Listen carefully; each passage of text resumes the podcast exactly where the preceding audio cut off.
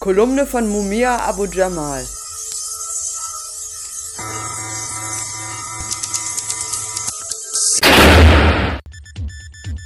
Flint, Crimes of Capital. From the beginning of human communal time, people built cities adjacent to rivers, for water, fresh water, was the source of life. Cairo, and before it grew into Cairo, Fustat, relied on the Nile.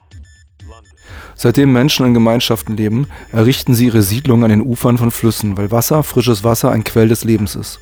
So entstand die Stadt Kairo, deren Ursprung ein Militärlager namens Al-Fustat war, an den Ufern des Nil. London, von den Römern als Londinium gegründet, wurde an den Ufern der Themse erbaut. Paris, aus der keltischen Siedlung Lutetia des Stammes der Parisi entstand, wuchs an den Ufern der Seine zur Hauptstadt Frankreichs heran. Und die Stadt Rom entwickelte sich an den Ufern des Tiber zum Römischen Reich. Die Stadt Flint im US-Bundesstaat Michigan wurde nach dem Flint River benannt, dem wiederum die Flintstones, dunkle Kieselsteine, in seinem Flussbett den Namen gaben. Jahrzehntelang pumpte General Motors das Wasser für seine Produktion aus dem Fluss und leitete seine chemischen Abwässer hinein, bis der Flint River nur noch eine ätzende, giftige Brühe war.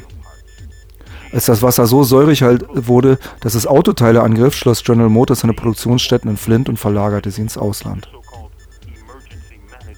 Zurück blieb der Fluss mit seinem verseuchten Wasser, das die Offiziellen in Michigan im Wege einer von Gouverneur Rick Snyder veranlassten sogenannten Notstandsermächtigung seit 2014 als Trinkwasser in die Haushalte der Einwohner von Flint leiteten. Auf diese Weise wollten sie Geld sparen, da sie sonst an die kostenintensivere überregionale Wasserwirtschaft hätten zahlen müssen.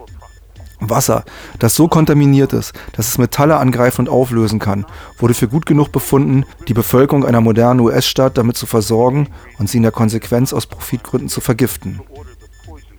Warum sieht darin niemand ein Verbrechen? Warum war es schon kein Verbrechen, den Fluss vor Jahren mit Chemikalien zu vergiften? Aus dem gleichen Grund, warum es auch heute kein Verbrechen sein soll, im Interesse des Profits von Unternehmen und Staatskasse anzuordnen, Hirne, Organe und Knochen tausender Einwohner von Flint mit Gift zu verschädigen, darunter viele Kinder, die ihr Leben lang an den Folgen zu leiden haben werden. Jetzt empfehlen sogar die Quatschköpfe der Medien, Schadensersatzklagen gegen die Verursacher einzureichen. Wieder geht es nur ums Geld, das niemand Heilung bringen wird. Wann sind Verbrechen keine Verbrechen? Wenn Konzern oder Regierungen sie begehen.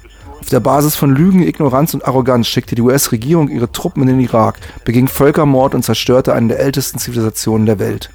Irakis wurden in Folterhöllen der US-Geheimdienste geworfen und als das aufflog, zog die US-Justiz dafür nur ein paar Wärter der untersten Ränge zur Rechenschaft. Die USA errichteten ein Folterlager in einer illegal auf kubanischem Boden fortbestehenden US-Militärbasis, wo die US-Verfassung außer Kraft gesetzt ist, und nennen das, was dort den Gefangenen widerfährt, sogenannte Gerechtigkeit. Das ist kein Scherz. Eine Abteilung des Militärgefängnislagers Guantanamo Bay trägt sogar den Namen Camp Justice, Lager Gerechtigkeit. In einer kapitalistischen Gesellschaft wie den USA zählt nur das Kapital. Alles dreht sich um die Benjamins, Anmerkung der Übersetzung, 100-Dollar-Scheine mit dem Konterfei Benjamin Franklins. Kohle kommt von der körperlichen Gesundheit von Menschen. Es zählt der Profit. Punkt. In den Gefängnissen Michigans gibt es nicht einen einzigen Häftling, der ein abscheulicheres Verbrechen begangen hat als der Gouverneur dieses Bundesstaates.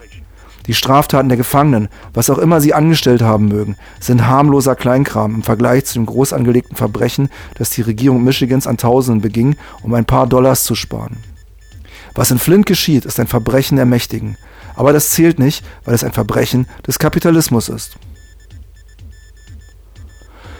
Soweit die aktuelle Kolumne von Mumia Abu Jamal, erschienen vor einer guten Woche auf prisonradio.org und am Montag, den 1. Februar 2016 in der Tageszeitung Junge Welt, die deutsche Übersetzung von Jürgen Heiser.